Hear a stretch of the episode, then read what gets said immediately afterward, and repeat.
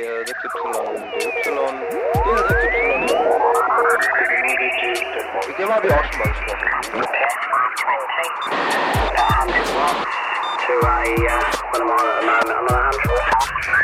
Ja, hallo Norm. Ich war auf beiden Antennen, also ich hätte jetzt diesmal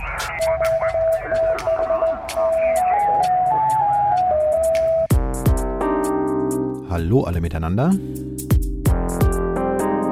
Herzlich willkommen zur ersten Ausgabe von QTH Germany Hobby Amateurfunk, dem Podcast zum Hobby.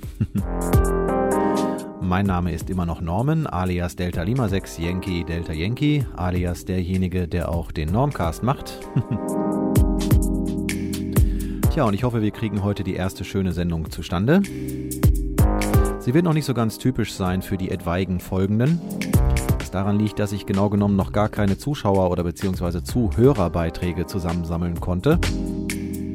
Die sollen natürlich auf Dauer hier auch so ein bisschen Einzug halten. Aber die Sommerferien und die dementsprechende Trägheit, die derzeit auch bei uns so zu verzeichnen ist, hat natürlich ein wenig, tja, äh, den Elan leiden lassen. Weil ich dachte, so langsam wird es an der Zeit, dass man jetzt doch mal was rausbringt. Nach der Nullnummer vom letzten Mal ein knapper Monat, naja, eine Woche fehlt noch dran, ist ja auch schon vergangen. Dieser Podcast wird nicht wie angekündigt in der ersten Folge, also in der letzten Folge, äh, zweimal im Monat erscheinen, sondern auf absehbare Zeit erstmal nur einmal im Monat. Und ich hoffe, dass diese Zeitspanne nicht so groß gewählt ist, dass man nicht aus allen möglichen Abonnements wieder rausfliegt. Aber andere Geschichten lassen derzeit keinen höheren Aufwand zu, vor allen Dingen in zeitlicher Hinsicht nicht daher soll eine Sendung im Monat reichen. Zusätzlich gibt es ja auch noch den Podcast von DG2 MAS vom Andreas. Er ist ja nun auch recht rege und bringt immer mal so Kurzepisoden raus zu verschiedenen Themen. Ich möchte ihn fast als Annik Rubens des Amateurfunks bezeichnen. und das kann natürlich auch so ein bisschen die Zeit überbrücken. Zum anderen möchte ich nochmal erwähnen, dass wir hier den Amateurfunk nicht neu erfinden wollen und dass wir uns auch nicht so Bier ernst nehmen. Oder Bier ernst nehmen wollen. Es kann noch mal das ein oder andere kritische Wort zum Thema fallen und wenn dann sofort solche Kommentare kommen wie, öh, du schadest dem Hobby oder so, na gut, dann ist das halt so. Ne? Man muss das halt objektiv sehen. Es ist nicht immer eitel Sonnenschein. Trotzdem, generell Amateurfunk ist ein schönes Hobby und deswegen ist ihm auch diese Sendung gewidmet soll auch so bleiben. Ein Einsteigerportal ist es auch nicht unbedingt, soll es auch gar nicht sein. Bei manchen Sachen wird ein bisschen Hintergrundwissen vielleicht sogar vorausgesetzt, bei manch anderen Sachen wiederum nicht. Das wird sich hier so ein bisschen locker mischen. Und ich hoffe mal, dass wir auch auf Dauer hier so ein bisschen brauchbaren Content reinbringen können. Aber vieles ist natürlich auch nur unterhaltend gemeint und wie gesagt nicht so bierernst. Ich hoffe, dass unter dem Strich eine unterhaltsame Sendung zum Thema Amateurfunk dabei herauskommt. So, genug der Einleitung. Los geht's.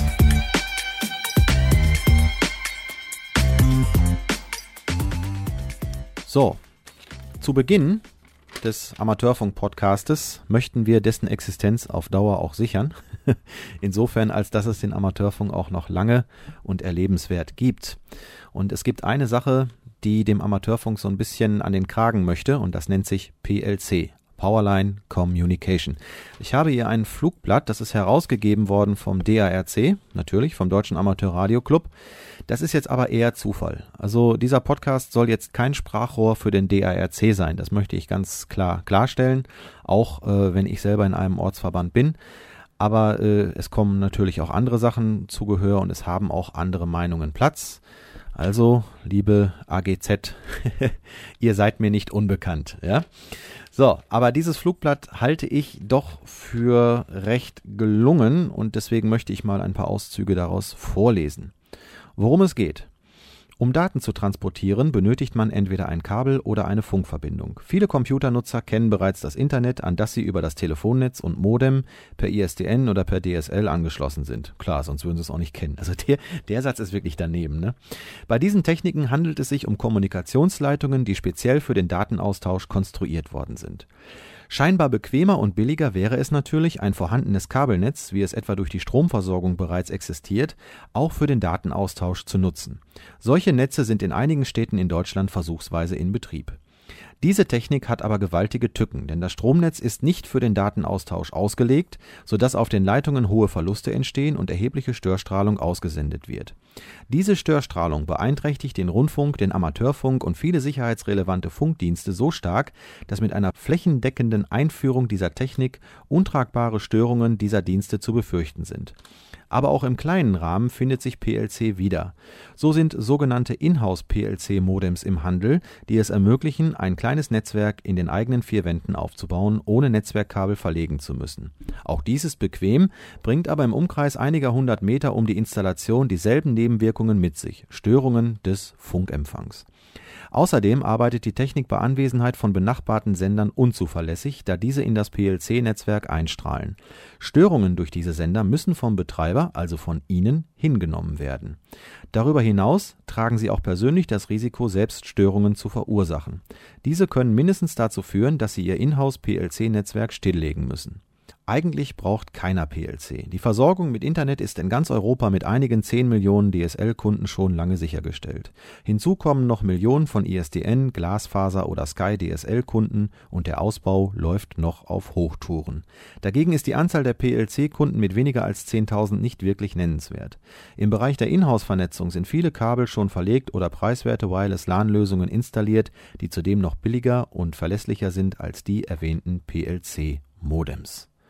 Also Leute, wenn ihr in den Mediamarkt geht oder in irgendeinem anderen Billigmarkt, dann lasst diesen Kram liegen. Es ist Schmutztechnologie, über die man sich auf Dauer wirklich nur aufregen kann. Und es ist wirklich an der Zeit, dass auf dieses ähm, Problem PLC auch nochmal richtig aufmerksam gemacht wird. Es gibt einige Firmen, die sich mittlerweile aus der Entwicklung äh, des PLC verabschiedet haben, zum Beispiel die RWE, Ascom, BEWAG oder auch Siemens. Manche haben es aber auch schon wieder aufgenommen und da gehen die Alarmglocken gleich wieder an.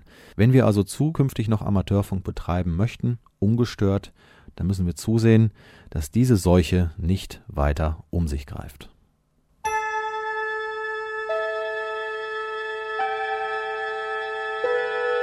Space, the final frontier. ja, ja, Space, The Final Frontier. Ein ausgedienter Raumanzug dient als Amateurfunksatellit. Fand ich irgendwie witzig, stand in der CQDL, lese ich einfach mal vor. Ein alter russischer Orlen-Raumanzug ist zu einem Amateurfunksatelliten umgebaut worden. Das berichtet Gesten Bertels, ON4WF, im Juli-Newsletter der ARISS.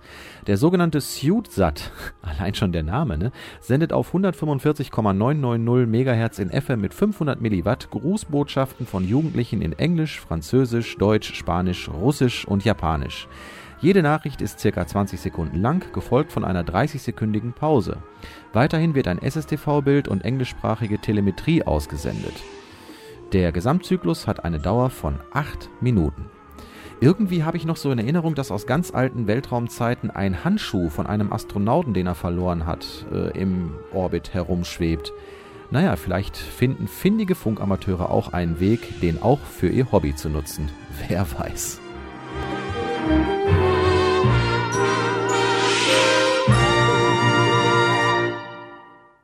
Aus dem Dezember 1999 stammt eine Zeitungsmeldung, die mir beim Aufräumen des Schreibtisches entgegengeflogen ist. Tja, und da im musikalischen Sinne das Kriterium für einen Oldie eigentlich immer das war, dass er wenigstens fünf Jahre alt sein muss, tja, denke ich mal, dass wir das jetzt hier getrost als Oldie-Ecke bezeichnen können. Ein kleiner Zeitungsausschnitt, ich lese das mal mehr oder weniger kommentarlos vor. Die deutschen Funkamateure wollen bei etwaigen Störfällen am 31. Dezember die Verbindung ins nächste Jahrtausend halten. Ein Teil unserer Mitglieder hat sich in der ganzen Bundesrepublik in die örtlichen Notfallplanungen eingereiht. Sollte es zu Stromausfällen und zusammengebrochenen Telefonleitungen kommen, wollen wir mit unserer unabhängigen Technik die Kommunikation zur Polizei oder zur Feuerwehr aufrechterhalten, sagte Ludwig Kalle, Vorsitzender des Deutschen Amateurradioclubs im Distrikt Westfalen Süd, am Samstag in Dortmund. Dort ging der 29. Dortmunder Amateurfunkmarkt in der Westfalenhalle mit 250 Ausstellern und 4000 Besuchern über die Bühne. 1300 Ortsverbände von Funkamateuren gibt es laut Kalle in Deutschland.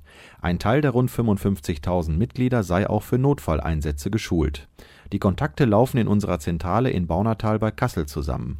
Ohnehin arbeitet der Club seit Jahren mit den jeweiligen Innenministerien zusammen. Wir haben uns schriftlich verpflichtet, nach Aufforderung bei einem sogenannten friedensmäßigen Katastrophenfall mitzuhelfen, sagte Kalle weiter. Zugute komme den Funkern, dass sie ihre Geräte und Notstromaggregate in kurzer Zeit von A nach B transportieren könnten. Die Mitglieder seien außerdem so routiniert, dass sie die komplette Technik in wenigen Minuten aufbauen könnten. Einfach drauf losfunken könne ein neues Clubmitglied nicht. Es ist eine Prüfung vorgesehen. Wer in die Klasse 1 aufsteigen möchte, muss zusätzlich noch morsen können. Über den Ablauf wacht die Regulierungsbehörde für Telekommunikation und Post. Kalle achtet streng auf die Unterscheidung zwischen Funkamateur und Amateurfunker. Im Prinzip kann sich jeder Amateurfunker nennen, der in ein Geschäft geht und sich dort ein Gerät holt. Ludwig Kalle funkt seit 1963 in die ganze Welt. Ich habe regelmäßige Kontakte nach Brasilien und Südafrika. So haben sich Freundschaften entwickelt. Tja. Und was aus dem Jahreswechsel 1999-2000 geworden ist, das wissen wir alle. Wir sind alle noch da und die Katastrophe ist Gott sei Dank nicht eingetreten.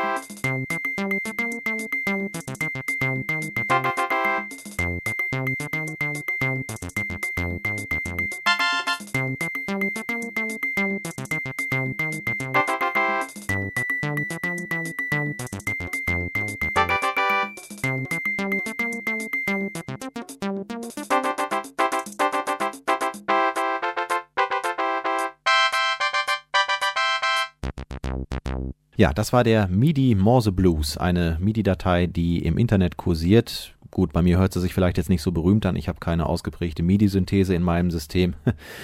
Aber naja gut, Cevisten werden wahrscheinlich sofort hellhörig geworden sein und haben versucht, die Bedeutung der Zeichen zu erkennen. Hier eine kurze Lösung. Am Anfang QRL Fragezeichen, nochmal QRL Fragezeichen, DE, N, Y, 6Q, V, und dann kommt die ganze Zeit NY6Q mit V oder mit R am Ende und dann einmal HI, HI mittendrin und zum Schluss 73, 73 SK. Ne? Also nichts Besonderes, aber die Idee, aus Morsezeichen Musik zu machen, ich habe das auch schon mal in meinem normalen Podcast erwähnt, ist doch irgendwie witzig und mal was anderes.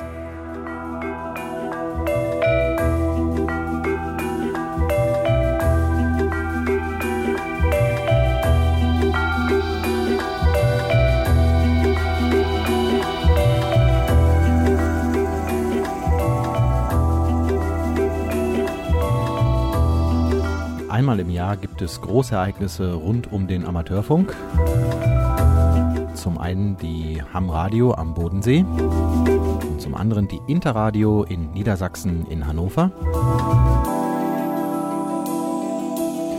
Aber es gibt auch viele Kleinveranstaltungen, die äußerst sehens- und besuchenswert sind. Zum Beispiel hier in Nordrhein-Westfalen der Flohmarkt in Raden oder in Herford oder auch in Dortmund obwohl Dortmund einmal im Jahr auch die Hobbytronik vorzuweisen hat und das ist schon wieder eine etwas größere Veranstaltung, die allerdings auch wieder über den Amateurfunk hinausgeht, mehr so in Richtung Computer und Handy und so weiter. Aber für mich ist das absolute Highlight in diesem ganzen Reigen äh, die Veranstaltung in Bad Bentheim. Sie nennt sich DNAT. Das sind die Deutsch-Niederländischen Amateurfunktage. Wie der Name schon sagt, äh, engagieren sich dort deutsche und niederländische Funkamateure, machen Vortragsabende, Grillabende, Fuchsjachten und so weiter. Meistens gibt es am zweiten Tag des ganzen Geschehens einen großen Flohmarkt in einer großen Turnhalle mit einem sehr ansprechenden Außenbereich. Und so ein oder zwei Stunden kann man sich wirklich dort aufhalten. Bad Bentheim liegt kurz vor der holländischen Grenze. Und zwar kommt man unweigerlich daran vorbei, wenn man von Osnabrück zum Beispiel die Autobahn Richtung Rheine nimmt. Und es ist wirklich sehr schön dort. Bad Bentheim hat auch die Burg Bentheim. Das ist ja auch eine Grafschaft. Und zeitgleich zu den deutsch-niederländischen Amateurfunktagen findet dort meistens, vor zwei Jahren war es nicht so, letztes Jahr war es wieder so, also es empfiehlt sich, sich vorher zu erkundigen, ein ganz normaler Flohmarkt statt. Somit ist also für die komplette Familienunterhaltung auch gesorgt. Und dieser Flohmarkt lohnt sich wirklich. Er ist riesig groß. Er findet in dem Burggarten statt und auf den umliegenden Wiesen mit eingegliederten Kinderflohmarkt noch dazu. Also da dürften wirklich alle auf ihre Kosten kommen. Mittags schön ein Schnitzel oder ein Würstchen an der Burg essen oben. Da sind viele Straßencafés. Das Wetter, wie gesagt, mitspielt, dann ist das schon eine ganz, ganz tolle Sache dort. Also für mich ist es das Highlight äh, im Jahr. Bad Bentheim fahre ich sehr, sehr gerne hin. Zumal es auch von uns aus hier nicht so weit ist. Ungefähr ja, 140 Kilometer oder so. Und was sich auch immer lohnt, ist ein kleiner Abstecher auf die holländische Seite. Dort geht man dann zu einem der Pommesstände und holt sich so eine Tüte Pommes mit Mayonnaise. Hervorragend. Wer mehr über die deutsch-niederländischen Amateurfunktage erfahren möchte, dem sei die Webseite www.dnat.de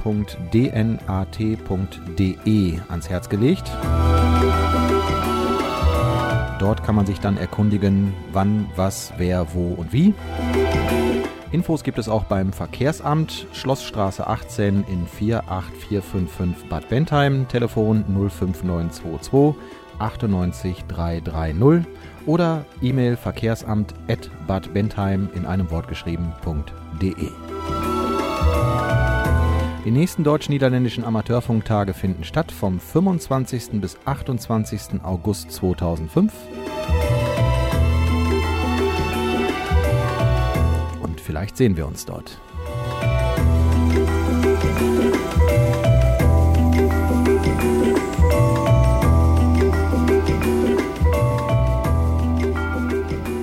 So, liebe Freunde des gepflegten Podcastes, da ich ab und zu in meiner normalen Sendung auch ja mal so ein bisschen Lokalpatriotismus einfliegen lasse, äh, einfließen lasse, muss es natürlich heißen, äh, wollen wir auch hier den hiesigen Ortsverband nicht ganz außen vor lassen. Wie ich schon mal sagte, Gütersloh hat einen eigenen Ortsverband, aber ich selber bin im Nachbarort Reda-Wiedenbrück konnektiert.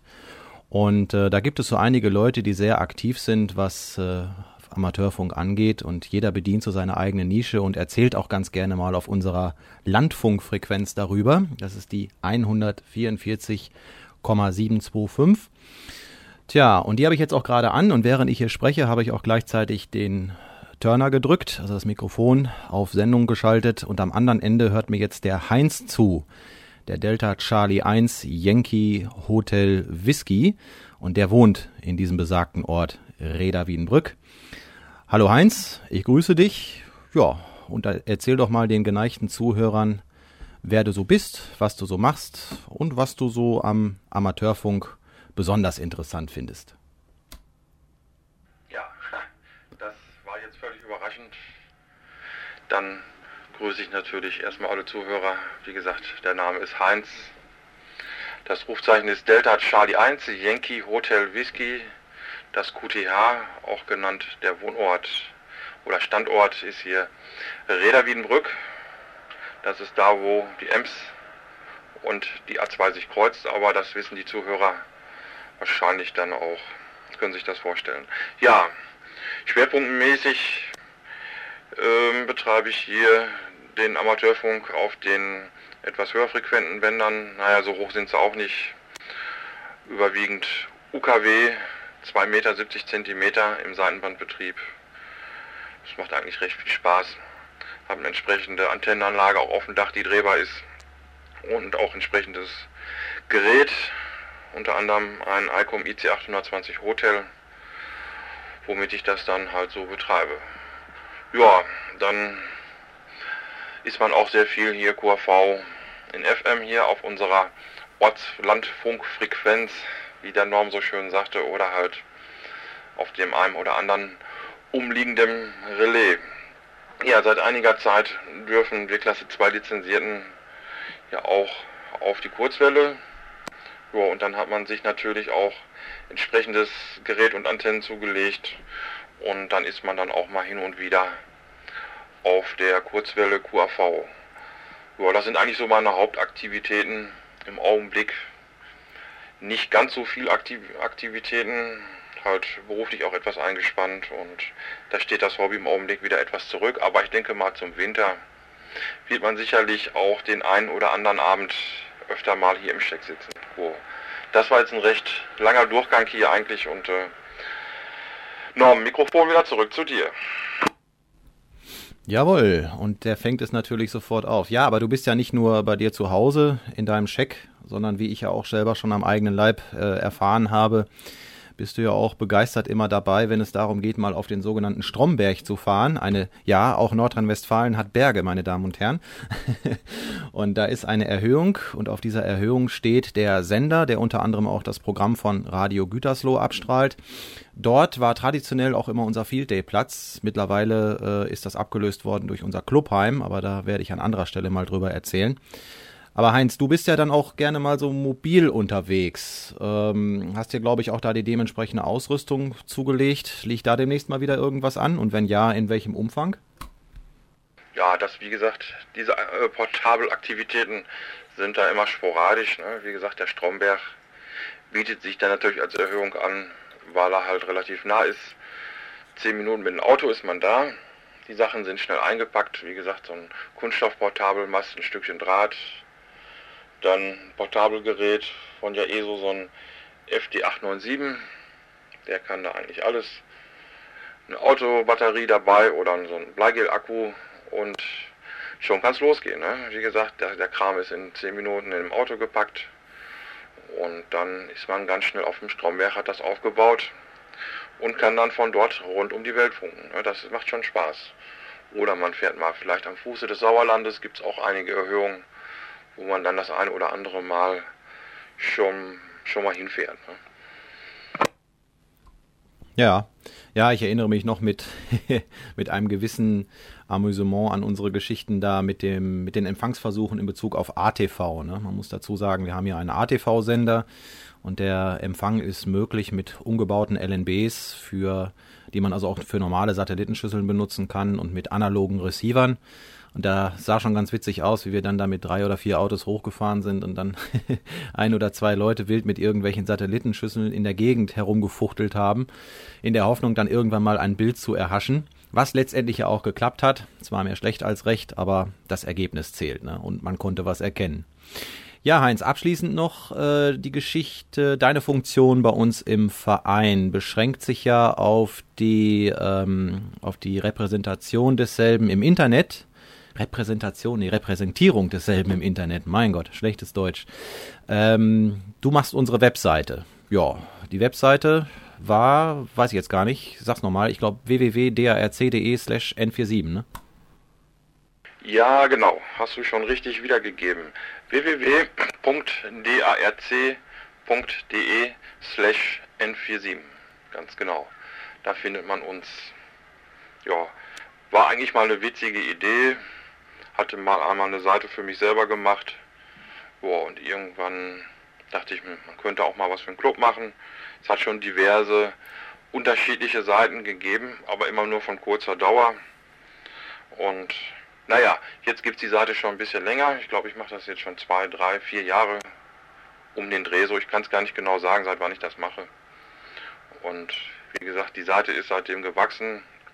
Irgendwann hat man mal ein Forum habe ich mal ein Forum eingebaut, wo dann die Mitglieder, Gäste und Freunde, Bekannte des Ortsverbandes dann auch miteinander kommunizieren können, was welches auch sehr guten Anklang nimmt. Ne? Also es wird sehr rege genutzt und das freut einen natürlich umso mehr, dass es rege genutzt wird und dann macht es auch Spaß, hin und wieder auch mal was zu machen. Ne? Ja, wie gesagt, ich habe auch schon eine Menge Arbeit reingesteckt und ich hoffe, dass das auch noch lange so weiterläuft und äh, auch viele äh, interessierte Benutzer findet, die dann da regelmäßig auch mal drauf schauen. Ja, du hast das, glaube ich, auch mittlerweile ausgeweitet auf äh, Tätigkeiten im Hauptquartier sozusagen, ne? Äh, Stab IT beim DRC, Stichwort. Ja, genau. Auf höchster Ebene, direkt dem Vorstand untergeordnet, gibt es ein Referat. Mittlerweile ist es ein Referat, früher war es, war es ein Stab. Mittlerweile ist es zu einem Referat geworden, nennt sich jetzt mittlerweile IT-Services, da arbeite ich auch mit und äh, stellen da im Prinzip unseren ca. 50.000 Mitgliedern einige, einige Services zur Verfügung, wie Homepage for All, E-Mail for All, naja und diverse andere Dienste. Ne? Kann man bei uns auf der Referatsseite äh, dann finden unter www.darc.de-agwww oder IT-Services oder einfach mal auf der DRC-Seite suchen. In der linken Spalte findet man dann auch eine Verlinkung dazu. Ja, guck, und wenn sich jetzt der ein oder andere geneigte Zuhörer gewundert hat, warum ich unsere Adresse nicht auswendig wusste, so aus dem Stand, oder sie mehr oder weniger erraten habe, liegt das daran, dass ich das auf meiner eigenen Seite auch schon lange eingebunden habe und dann einfach immer nur über diese Links gehe und nie explizit ausgeschrieben im Browser eingebe. Ne? Also daher. Ja, guck, Heinz, jetzt haben wir schon neun Minuten rum. Ich denke mal, das soll mal für heute reichen. Und äh, ja, bei nächster Gelegenheit zur nächsten Sendung ist dann der nächste dran aus unserem OV. Schauen wir mal, was der oder diejenige dann zu berichten haben. Heinz, ich danke dir erstmal und ja, wir hören uns dann die Tage. In diesem Sinne, noch einen schönen Tag und bis dann. DC1YHW hier verschiedappelt sich Delta Lima 6 Yankee Delta Yankee. Und nochmal schönen Dank fürs Gespräch. Ja, Norm, dir auch noch einen schönen Abend, 73. Und man hört sich sicherlich die Tage wieder auf unserer Landfunkfrequenz. DL6YY, DC1YHW. Jo, bis denn. Tschüss.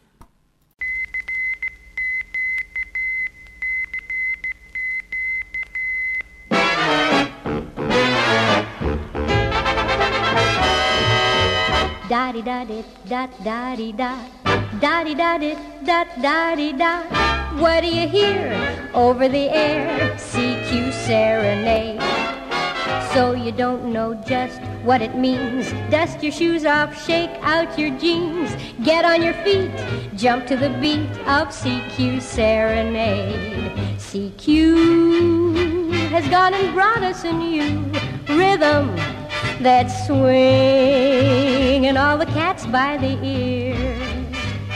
Let's do ourselves a favor and get with them. You'll find you get the message, man. You'll hear it coming loud and clear. Doesn't matter what words you sing, just remember the beat's the thing. Get on the beam, carry the theme of CQ Serenade da di da di da da di da da di da di da da di da what do you hear over the air CQ serenade amateurs on the radio. Picked it up and then made it grow. Spread it around swelling the sound of CQ serenade. From India call to the USA I'm reading you, you're coming through fine. From Canada to France and the old UK, for it comes to radio, the world's one great big party line. Tune in anywhere on the band, any corner of any land. Let's put it there, right on the air with CQ Serenade da di da di da da di da makes a fella feel la di da when he unbends, making new friends with CQ Serenade. It really doesn't matter at all, CQ, how smooth you make the signals combine. And anyone can answer the call. CQ, just make with a receiver and get on the CQ party line. Take your cue from the radio. Even beatniks go do do. It's everywhere, filling the air. That CQ serenade.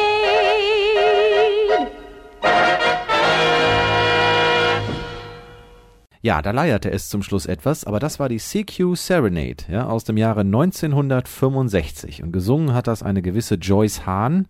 Ja, habe ich im Internet gefunden, irgendwo, ich glaube sogar auf der DARC-Seite gibt es das zum Download. Den Link dazu, den stelle ich natürlich bereit unter äh, qthgermany.blogspot.com. Und dadurch, dass es da auch zum freien Download verfügbar war, denke ich mal, dass es auch kein Problem war, dass man das hier mal in voller Ausführlichkeit zu Gehör gebracht hat. Wie gesagt, CQ Serenade, die ganze MP3 hat, glaube ich, anderthalb MB, kann sich jeder dann dort auch herunterladen. Wird sie langsam alt, es fängt so langsam an, äh, die Hinterläufe so zu wackeln und ein bisschen ab und zu ein bisschen Orientierungsschwierigkeiten. Äh, ja, 18 Jahre, also für eine Katze ist also auch nicht wenig. Ne? das nochmal dazu. Gerhard und Werner. Ja, tiefgreifende Themen jetzt hier gerade Und, äh, auf 40 ja, Meter. grüßen wir die X2L. Ich habe mal meinen, meinen Transceiver angeworfen. Es ist ein Yaeso Fox Tango 847, mit dem ich eigentlich bisher immer sehr zufrieden gewesen bin.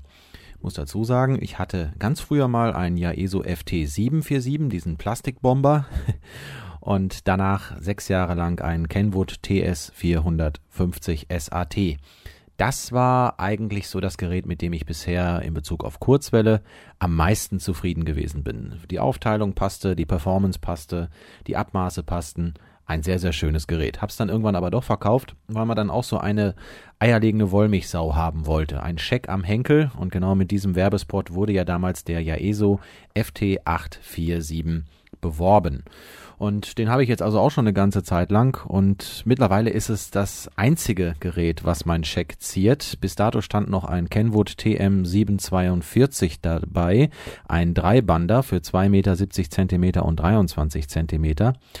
Ich überlege aber, ob ich den verkaufen soll, denn derzeit reicht also der FT847 für das, was ich so mache, völlig aus, muss man wirklich sagen.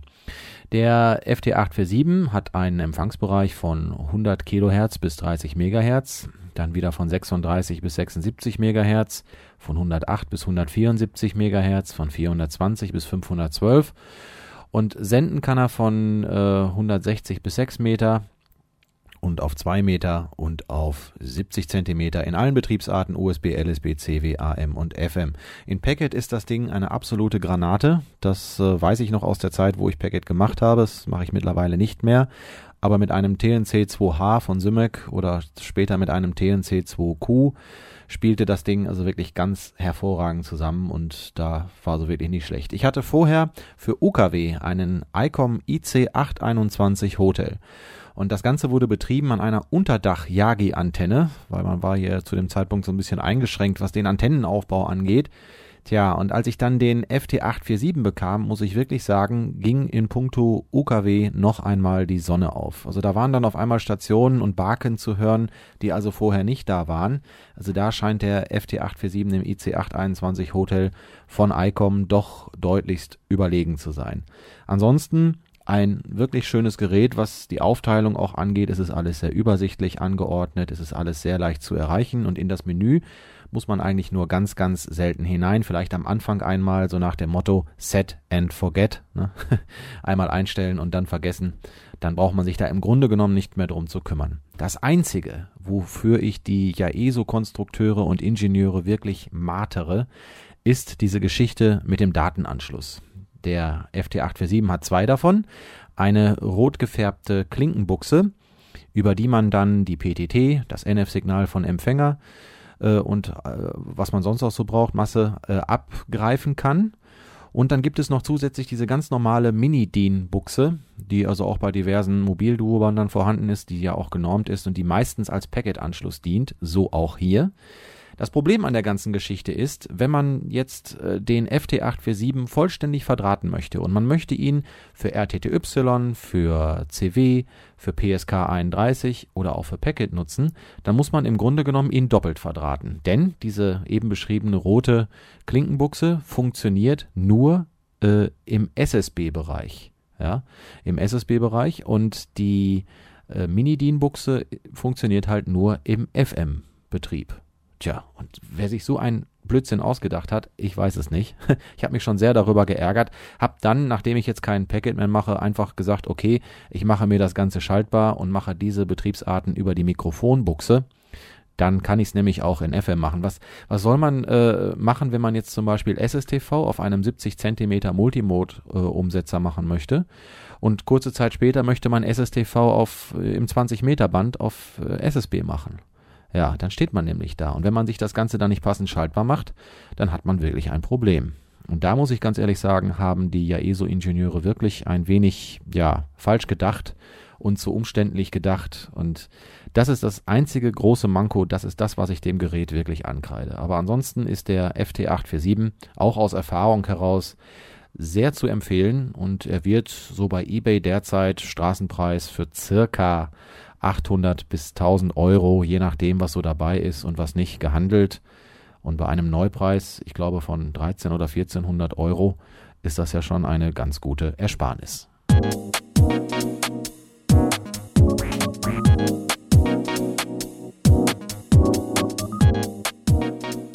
Das Lüftergeräusch von dem FT847 ist im Normalzustand ziemlich, ja, ziemlich laut, kann man nicht sagen, aber es ist auf jeden Fall hörbar.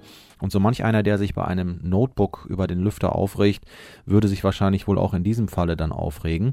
Es gibt allerdings eine Modifikation für den Lüfter, der, äh, die die innere Drehzahl des inneren Lüfters ähm, ein wenig zurücksetzt, ohne dass das Gerät dadurch auch bei Dauerbetrieb Schaden nimmt.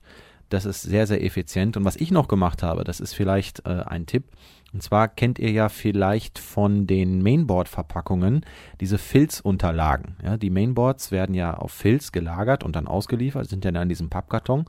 Und diese Filzunterlagen sind eigentlich eine sehr, sehr praktische Sache, denn sie sind sehr luftdurchlässig, man kann sie sich passend zurechtschneiden. Dementsprechend nimmt man den Deckel vom FT847 ab und legt äh, unter jeden dieser Lüftungsschlitze ein passend zugeschnittenes Filzstück und hinten beim Lüfter auch das Ganze nochmal, macht das ganze Ding wieder zu und man wird sich wundern, dass äh, das ganze Gerät auf einmal nochmal ein paar Takte leiser geworden ist. Zusätzlich haben ja diese, wie ich eben schon mal sagte, diese Filzunterlagen auch eine Filterfunktion. Das heißt, der ganze Staub, der so reingezogen wird, landet nicht unweigerlich sofort im Gerät. Und wenn man dann so einmal die Woche oder so mit dem Staubsauger einmal sanft darüber geht, dann kann man das Ganze nach oben wieder absaugen und in das Gerät kommt eigentlich gar nicht viel hinein. Das Gerät, wie gesagt, auch bei Dauerbetrieb äh, nimmt es dadurch keinen Schaden. Es wird nicht übermäßig heiß. Die Kühlung funktioniert nach wie vor. Und wie gesagt, durch diese Filzgeschichte hat man erstmal eine Lautstärkedämmung und auch eine kleine Filterung erreicht. Ich habe das hier schon eine ganze Zeit lang im Einsatz, so bestimmt schon drei Jahre oder so, und habe da also wirklich noch keine Probleme festgestellt.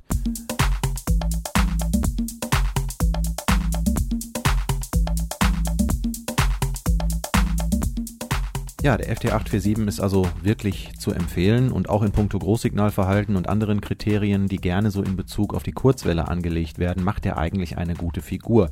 Ein sehr kritischer Kumpel von mir, auch ein Vereinskollege, der Roger, Delta Lima 2, Yankee Delta Papa, hat eine ausgesprochen gute Antennenanlage und er hat auch zwei sehr gute Vergleichsgeräte, sprich einmal einen Kenwood TS 950 ich glaube sogar den SDX oder wie er heißt und den Yaeso FT1000MP und er ist auch sehr kurzwellenaktiv und wir haben uns damals zusammen den FT847 gekauft. Also er einen, ich einen und äh, er hat dem FT847 wirklich mal richtig einem Vergleich unterzogen und ist zu dem Schluss gekommen, dass sicherlich Unterschiede messbar sind, aber dass er im Alltagsgebrauch deutlichst mithalten kann und wirklich gar keine schlechte Figur abgibt. Das lässt hoffen, für mich reicht es allemal. Noch etwas zu meiner Antennenanlage hier. Ja, ist nichts Berühmtes. Also für Kurzwelle habe ich einen ähm, endgespeisten 20 Meter Draht, also 20 Meter lang, frei gespannt, mit diesem äh, MTFT-Ballon versehen. Und ich wundere mich immer wieder, was damit allem möglich ist. Also um die Welt bin ich damit auch schon gekommen.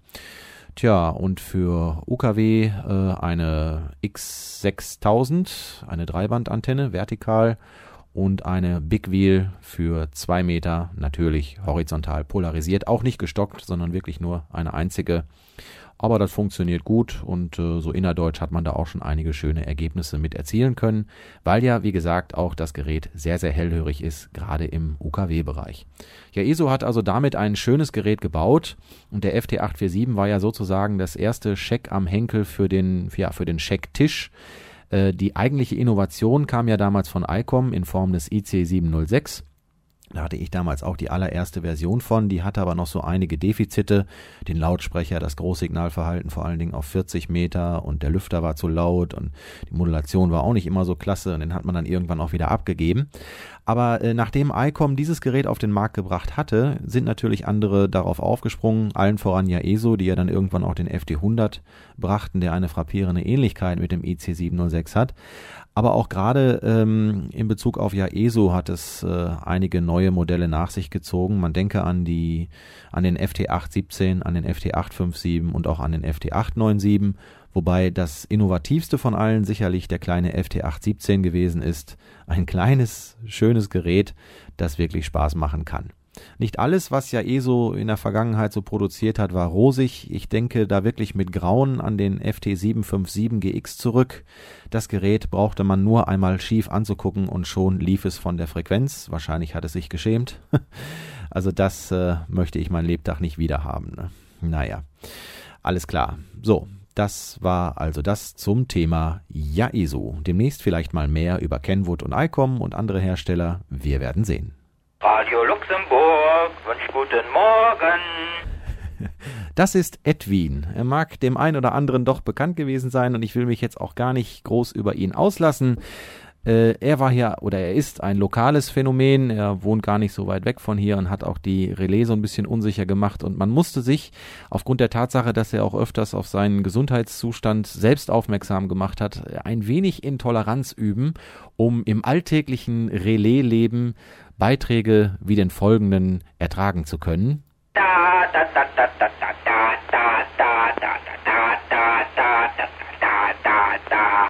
Ja, ja, oder das hier. Ist die Berliner Luft, Luft, Luft mit dem ganz besonderen Duft, Duft, Duft. Naja, äh, sehen wir es als Edwins Beitrag zur kommenden internationalen Funkausstellung. Da, da, da, da, da, da, da, da, da, da, da, da,